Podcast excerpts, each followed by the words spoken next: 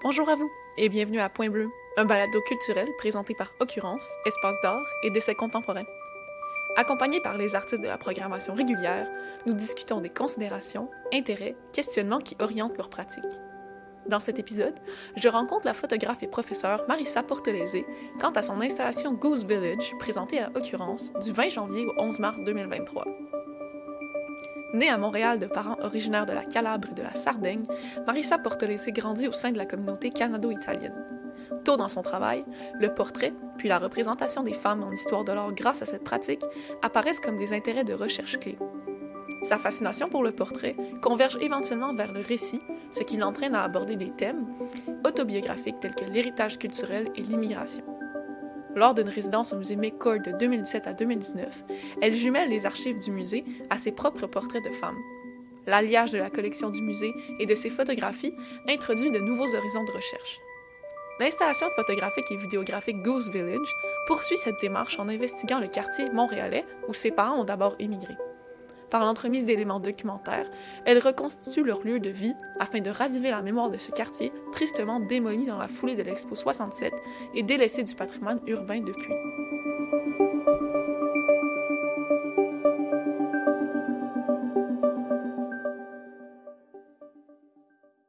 Bonjour Marissa. Bonjour Mathilde.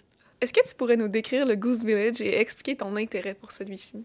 Oui, certainement. Alors, euh, la volonté de mettre au jour et de creuser profondément l'histoire de ce quartier autrefois florissant n'est pas seulement euh, motivée par mon intérêt de longue date pour les gens du portrait ou euh, du récit oral, ou par les fondements sociaux de ma pratique artistique, mais aussi parce qu'elle est fondamentale à mes racines dans la ville et à mon identité en tant que Canadienne québécoise de deuxième génération. Je suis liée à cette communauté euh, manifestement très unie. C'est en raison de, mon héritage, en tant issu d'une famille immigrante, et parce que euh, c'est là que les membres du côté paternel de ma famille se sont installés quand ils sont immigrés de la Calabre en Italie. À travers un prisme euh, autobiographique et englobant, au moyen des images fixes et en mouvement, je veux offrir euh, aux spectateurs une interprétation personnelle de cet héritage afin de rendre hommage à des personnes qui ont été privées de la dignité et à laquelle elles avaient droit. Et parce que aussi, une autre chose qui est très importante, c'est que Goose Village, l'histoire de Goose Village nous appartient à tous. C'est pas juste mon histoire, c'est notre histoire. Et euh, c'est les raisons pour lesquelles je me suis lancée dans une euh, profonde recherche et production qui a duré euh, trois ans et demi.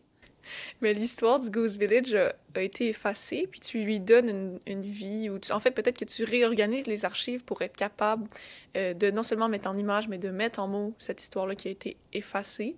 Donc, est-ce que tu peux juste nous dire, le, le village était situé où sur l'île de Montréal? Alors, le Goose Village était situé dans le sud-ouest de Montréal. Le Goose Village faisait part de Pointe-Saint-Charles. Mhm. Alors, euh, mais c'était le point sud de Pointe-Saint-Charles, près du fleuve Saint-Laurent. Alors maintenant, si on veut se situer, parce que ça n'existe plus, mhm. euh, la meilleure façon de savoir c'est où, euh, c'est au coin de la rue Mill et Bridge, en, prenant le, point Victoria, si on est au coin de rue Mill et Bridge, on est situé au début du Goose Village. Pour les gens qui, qui, qui prennent le, pont Victoria, ils voient le Goose Village à tous les jours. Sauf que c'est plus le Goose Village, c'est une, zone de construction. Une zone de construction. Puis ce village-là, un, un, peu la, justification de sa destruction, c'était entre autres sa location, parce que dans l'Expo 60, ah ben, quand l'Expo 67 a été arrivé ou quand ça s'est mis en place, on voulait s'assurer de faire bonne figure, que Montréal soit vu comme une, une ville idéale, utopique. Puis, justement, quand on traversait le pont, ben, c'est la première chose qu'on voyait, c'était le Goose Village. Exactement. Donc là, c'est un peu, c'est la campagne de médiatique qui s'est mise en place, euh, entre autres par le, maire Drapeau, puis un politicien qui, euh, dans son nom... Le, le, le politicien Paul Dazois, qui avait le Slum Clearance Plan, euh, il était connu pour ça, puis euh, il a initié ce plan pour détruire des quartiers euh, marginalisés. des quartiers d'ouvriers. Alors, ces, ces, ces, trois quartiers, ben, peut-être il y en avait d'autres, mais les trois quartiers, c'était le, Goose Village, euh, le Faubourg Gamlas et euh, le Red Light District. Mm-hmm. Et ces trois, ces trois quartiers-là, il y avait des gens qui, qui, habitaient, qui étaient très pauvres ou, comme j'ai dit, quartiers d'ouvriers, mais les zones marginalisées à faible revenu. Et ils ont décidé que euh, il fallait faire d'autres choses, puis ça va améliorer la, la, qualité de vie pour les gens qui vivaient dans, dans ces quartiers-là. Mais c'est vraiment pas le cas parce qu'ils ont détruit les maisons des gens. Ils ont, ils ont décidé de, de, jeter dehors euh, les gens qui, qui, vivaient dans ces quartiers-là, qui vivaient d'une façon assez humble. Et euh, c'est vrai que ce pas des quartiers riches, mais il y avait bien d'autres quartiers comme ça à Montréal, le Plateau, Saint-Henri, mais ils n'ont pas rasé ces, ces, ces quartiers-là. Alors, c'est quelque chose vraiment d'épouvantable qui s'est passé. Et euh, Goose Village, c'est l'histoire du quartier. Non seulement je veux mettre en lumière l'histoire du quartier avec cette expo, mais aussi euh, permettre à, à, tout le moins d'éduquer et de faire la lumière sur les atrocités commises par les politiciens et les pouvoirs en place. Oui, parce que l'histoire du, du, village finalement a été effacée puis a, per, a perdure seulement à travers euh, la voix de ceux qui ont habité là, dont tes parents. Exactement. Et euh, comme on a parlé déjà, c'est que peu de gens connaissent cette histoire, OK? Et que Goose Village existait autrefois.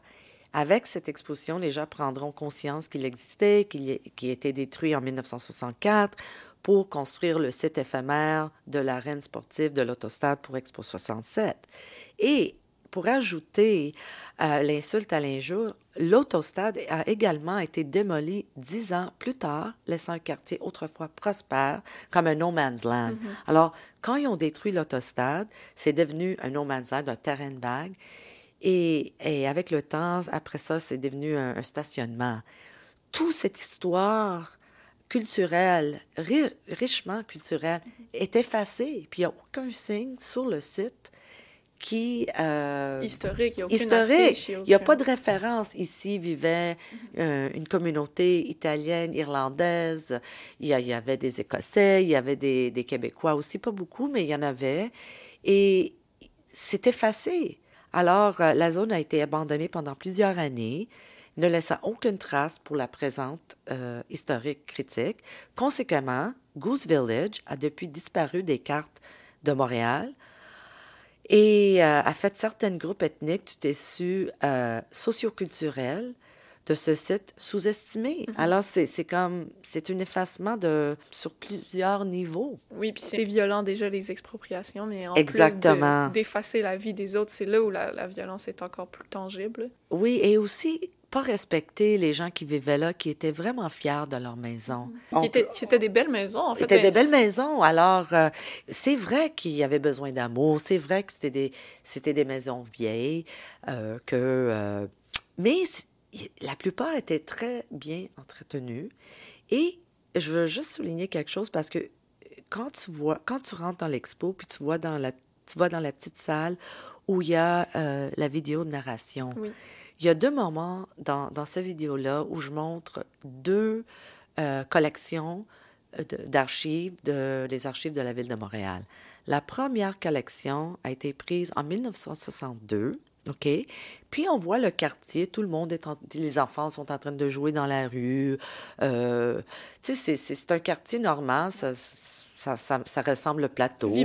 Vibrant, OK? Euh, tu vois que c'est pas, c'est pas, euh, c'est pas un, un, quartier riche, mais c'est un quartier, euh, la Moyen, plupart... Oui. Nothing wrong here. Alors, alors, tu vois ça. Et ces images ont été prises pour être utilisées dans un rapport organisé par la Ville de Montréal pour justifier les futures démolitions. Puis dans le, dans le rapport, c est, c est, ils ont pris comme des close-up des, des, images, puis on dit, garde, il y a des problèmes de structure. En tout cas, c'est comme une fiction, OK? Ouais. Je, je sais que c'est uh, outrageous que je dis ça, mais il y a des choses qui ont uh, souligné que oui, c'est vrai, mais qu'il que, que y, a, y a un bâtiment. Amplifié, en fait. Exactement, ils ont amplifié euh, la réalité pour se servir, pour justifier la démolition. OK. Alors, il y a ces images-là de 1962. Et un petit peu plus tard dans la, dans la narration, dans la vidéo, on voit des images qui ont été prises juste avant la démolition.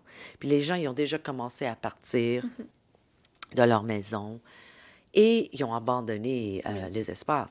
Fait que c'est sûr que avec ces images, le, le village est vraiment déprimant parce que Oui.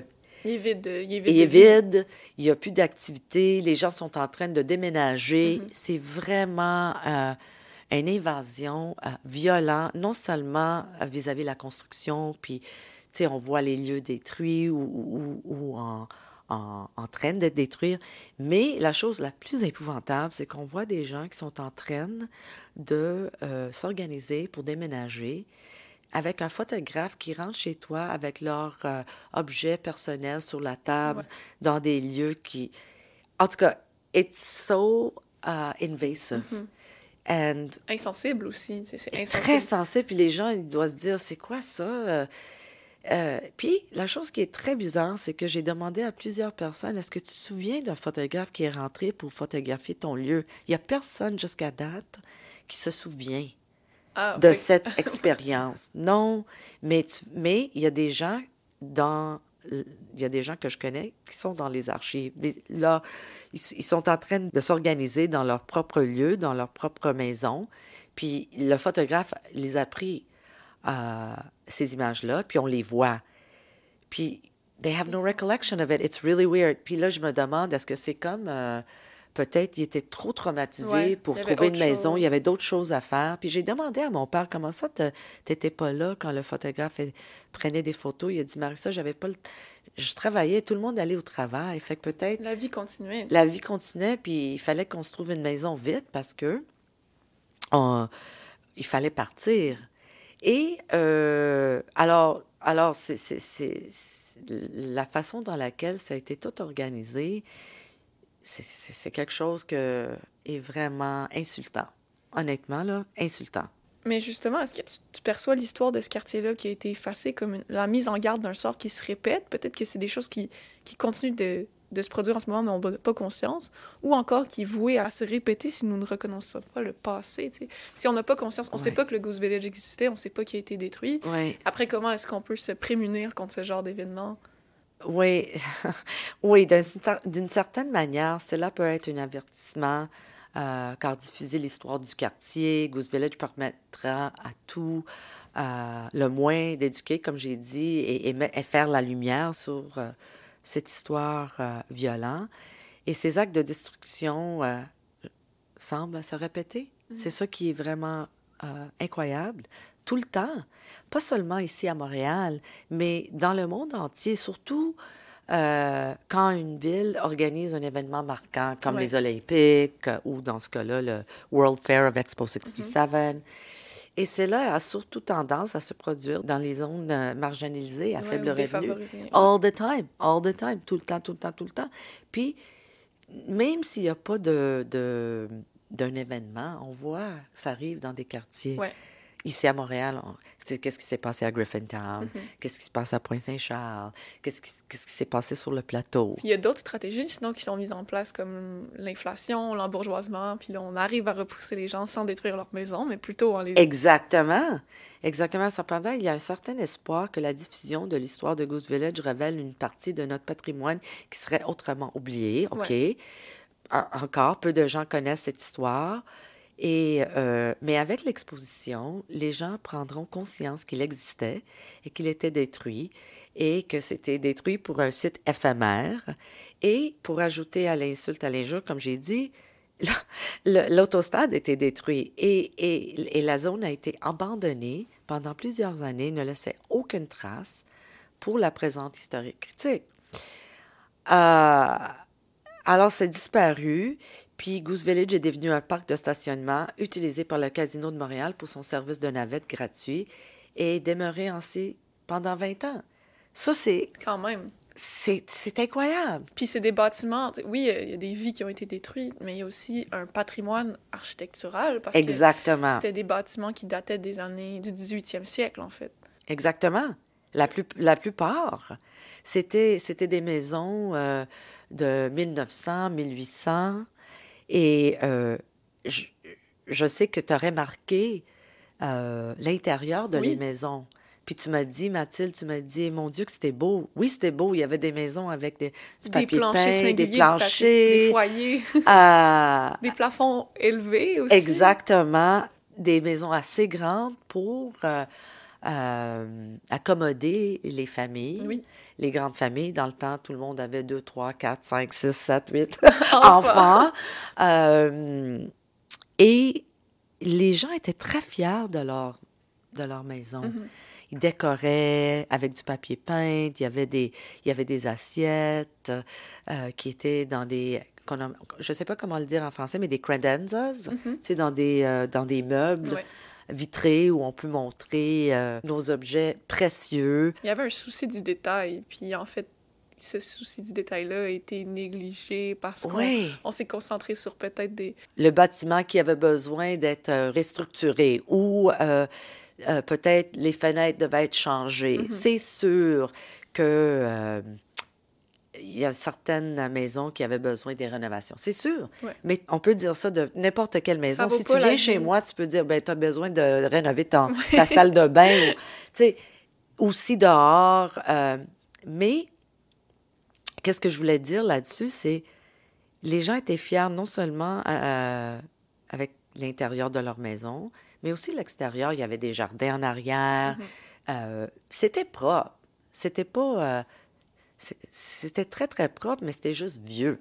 Mais tout ça a été distordu pour servir une, Exactement. un narratif de, de exactement. renouveau, puis euh, qui est encore... euh, qui est encore un narratif qu'on utilise souvent, tu sais, pour aller vers de l'avant, on va détruire ce qui existait, mais c'est Ouais. pas, pas une manière de, de bien se souvenir. Puis, dans ce travail que tu présentes, euh, ben, tu, tu mêles un peu, tu as, l'habitude de travailler avec des modèles, euh, tu collabores souvent avec des membres de ta famille ou des amis, puis dans ce cas-ci, les photos, euh, la plupart sont avec ton père, en fait, qui Mhm. apparaît sur plusieurs photographies, puis il personnifie les victimes, dont il fait partie, là, des, des expropriations massives. Ouais. Est-ce que tu crois que pour lui, cette, ce geste-là, ça a permis une certaine réconciliation avec les événements vécus? Est-ce que ça l'a ravivé des, des Mhm. souvenirs? C'est intéressant, c'est une bonne question. C'est, c'est doux amer Mhm. parce que même si ma famille et plus particulièrement mon père était heureux de contribuer, de participer au projet, je pense pas que les personnes qui ont vécu les expulsions puissent jamais ressentir une réconciliation. Mhm. Ça fut un, ex- un exode violent. Ouais. Des personnes ont été expulsées parce que leur quartier et leur communauté étaient considérés comme des bidonvilles. Ouais. Alors, imaginez que qu'on vous dit que euh, vous devez quitter votre maison parce que euh, nous avons besoin d'un terrain pour construire une arène sportive et vous vivez dans une bidonville. Ouais, un hobo town, en fait. Hobo town, a slum, Mhm. les mots qui ont été utilisés par des journalistes et aussi par euh, des politiciens. Wow! Ah, puis puis tu es fier, puis t'es- tu tu viens d'arriver ici à Montréal, puis c'est la, chose qu'ils disent, puis tu vas les écouter, puis tu vas t'en aller. Ou c'est gênant, c'est tellement... Il y a une forme d'humiliation là-dedans. Oui, exactement. C'est exactement ça. Alors, à mon avis, euh, c'était aussi une forme de, de nettoyage ethnique Mhm. et un gifle pour les habitants. Le maire de, de l'époque, Jean Drapeau, voulait que la zone peu glamour Ouais. euh, disparaisse parce qu'il estimait que c'était gênant. Ouais. L'herbe n'était pas assez verte pour lui et son administration. Mais en fait, un terrain vague, c'est gênant aussi. Là. Au final, un terrain Ben, vague, c'est plus... euh, Oui, oui, c'est- l'horreur totale. Mais si vous regardez attentivement, comme, comme on a dit, à, à les images de nombreux albums Mhm. personnels ou l'ensemble de photographies des archives, vous verrez que le Goose Village n'était pas différent que les, Non. que les autres quartiers, comme le Plateau et, et Saint-Henri, comme on a dit. La seule différence, c'était Goose Village était une petite enclave de six rues. Il y avait l'Ex- l'Expo 67 était plus important et les habitants de Goose Village n'étaient pas. Six rues versus l'expo. 6 rues versus l'Expo, euh, 1500 personnes versus tous les gens qui vont venir, qui, Ouais. qui allaient venir à De Montréal pour, pour l'Expo 67. Alors, euh, juste pour finir avec la réponse de cette question, cependant, de nombreux villageois avec lesquels j'ai travaillé pour ce projet étaient ravis que j'ai consacré du temps et des mm. efforts pour redonner vie à Goose Village, via des cartes, mémoires, euh, des entretiens d'histoire orale, des photographies et des vidéos, et en particulièrement mon père. Oui. été très, très, très chanceuse parce que j'ai connu beaucoup de gens, je les ai, ils sont devenus amis. Les villageois qui, qui sont encore avec nous, qui habitaient là, sont très généreux et ils sont très contents de participer au projet. Je me sens vraiment, I'm a really lucky girl. Mais justement, tu parlais du récit oral, puis des, des, villageois qui ont décidé de participer. Puis ça, le récit, c'est quelque chose qui imprègne plusieurs de tes œuvres. Euh, le village, par exemple, comme on disait, il subsiste essentiellement par la parole. Quel lien traces-tu entre l'oralité puis le médium muet qui est la photographie. Parce que c'est la photographie, c'est ton médium de prédilection. La photographie, c'est silencieux. Puis là, il y a tout cet intérêt-là pour la parole, pour euh, le récit oral. Comment comment tu arrives à faire le pont entre les deux? OK, ça, c'est très important parce que c'est vrai que d'habitude, je, travaille en photographie. J'ai déjà euh, travaillé un peu avec vidéo, mais pas vraiment. Puis, alors, quand j'ai commencé à, travailler sur le projet, il y avait tellement d'informations, informations assez importantes, qu'on ne peut pas voir ça dans une photographie. Et je, je, me suis dit, OK, je vais commencer à écrire là-dessus. Et j'ai commencé un... c'est bizarre parce que j'ai commencé tout ça pendant la pandémie, au début de la pandémie. Alors, j'ai commencé à écrire euh, sur l'histoire du Goose Village sur Instagram j'ai ouvert un compte, Goose Village, et deux fois par semaine, je racontais l'histoire de qu'est-ce qui s'est passé. Mais je voulais que ça soit bien écrit, mm-hmm. alors j'ai dédié beaucoup de temps à, écrire l'histoire. Et j'ai publié avec des images. Et donc, il y, y a cet aspect de médias sociaux. Mais quand j'ai commencé à montrer euh, qu'est-ce que j'écrivais à des amis qui étaient écrivains, ils ont dit, tu sais, il faut, faut, que tu l'inclues dans ton travail. Puis je le savais que c'était important, mais je suis pas écrivaine. Et je suis vraiment une artiste visuelle. Je me suis lancée dans ce monde d'écriture. Non seulement ça, je le savais qu'il fallait, fallait mélanger euh, beaucoup de médiums, mm-hmm. des disciplines. Alors, euh, euh, j'ai commencé à, utiliser la vidéo pour des recettes orales. J'ai commencé à introduire les archives comme images qui se joignaient avec les images contemporaines. Ça, je l'avais déjà fait. Mais c'est un projet que ça peut pas juste être la photo parce qu'il manque trop d'informations. Mais ça ne veut pas dire que la photographie, il n'y a pas de pouvoir. Oui, euh, c'est sûr mais euh, je voulais... Euh, communiquer vraiment. je voulais vraiment communiquer et marier des gens. OK? Alors, j'éprouvais je, un, profond désir de raconter l'histoire, mais je savais que je devais faire appel à l'écriture et à la narration. Le, le, projet appelait à la convergence de ces disciplines, car les photographies seules ne pouvaient pas raconter tout le récit, et parce que c'est basé sur une histoire qui est vraie. Oui qui est sensible aussi. Qui est sensible. C'est l'histoire de ta famille, entre autres. Je ne pouvais pas ignorer toute cette histoire-là. Puis l'histoire venait des sources extérieures, comme les, les articles de journaux, les mm-hmm. archives, les interviews. Puis il y avait des gens avec qui je voulais vraiment euh, savoir, de, je voulais mettre en lumière leur voix, pas juste ma voix. Et euh, pour l'expo, à, à la galerie, c'est comme une première itération c'est pas fini. It's a continuing and a developing story. Et il y a beaucoup, beaucoup de choses que j'ai euh, dans mon corpus que j'ai pas encore montré parce que j'aimerais faire une partie, une deuxième partie, une troisième partie. Et la deuxième partie, je veux qu'il y ait une concentration sur le récit oral puis les villageois. Alors, pour, pour l'expo, je voulais introduire des pistes qu'on voit et l'histoire et aussi l'aspect autobiographique. Mais dorénavant, ça va continuer d'une autre façon, même style, mais il va y avoir vraiment une, concentration sur la voix des gens qui vivaient là. Puis j'ai déjà commencé avec les interviews. Il va y avoir euh, d'autres euh, développement visuel. Mm-hmm. Si je peux parler de l'œuvre Forfar Nord, Mm-hmm. qui est une œuvre qui a été construite à la dernière minute, pas la dernière minute, mais à la fin de la production pour occurrence. Et euh, Qui est un élément surprise, en fait, qui est sur la, la table dans la grande c'est- salle. c'est c'est- c'est une image euh, construite euh, de la rue Forfar, côté nord. Et euh, c'est la rue dont mes parents ont, ont habité quand ils vivaient au euh, Goose Village. Et c'est grâce à la recherche de Gilles Lauzon et Denis Tremblay que j'ai pu euh, construire la rue comme elle était Donc, pendant la- que le, vi- le village existait. Oui.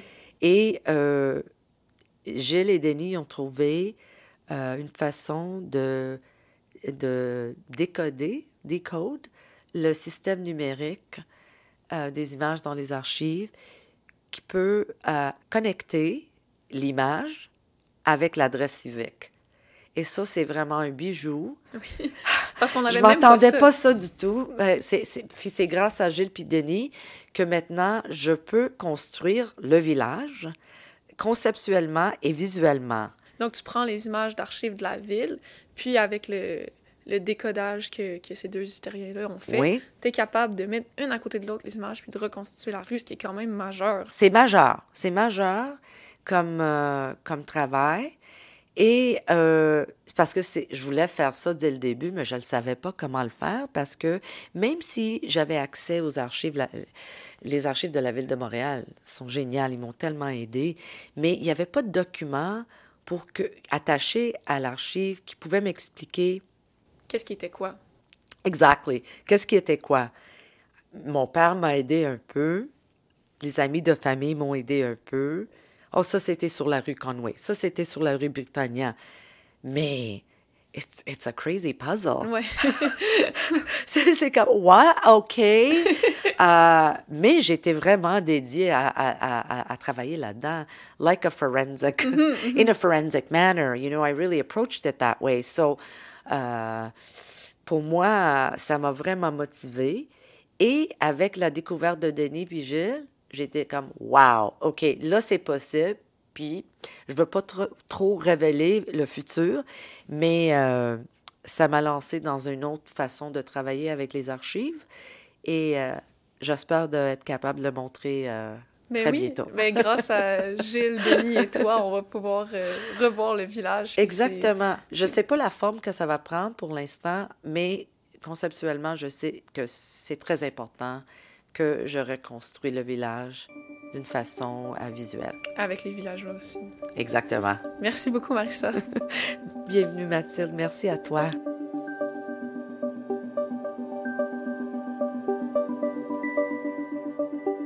Point bleu, c'est au texte et à l'animation, Mathilde Varanès. Au montage et à la réalisation, Marion Paquette et moi-même. À la conception graphique, Marion Paquette. À l'arrangement musical, Fanny Jane. Point bleu est une production d'occurrence sous la supervision de Lily Michaud.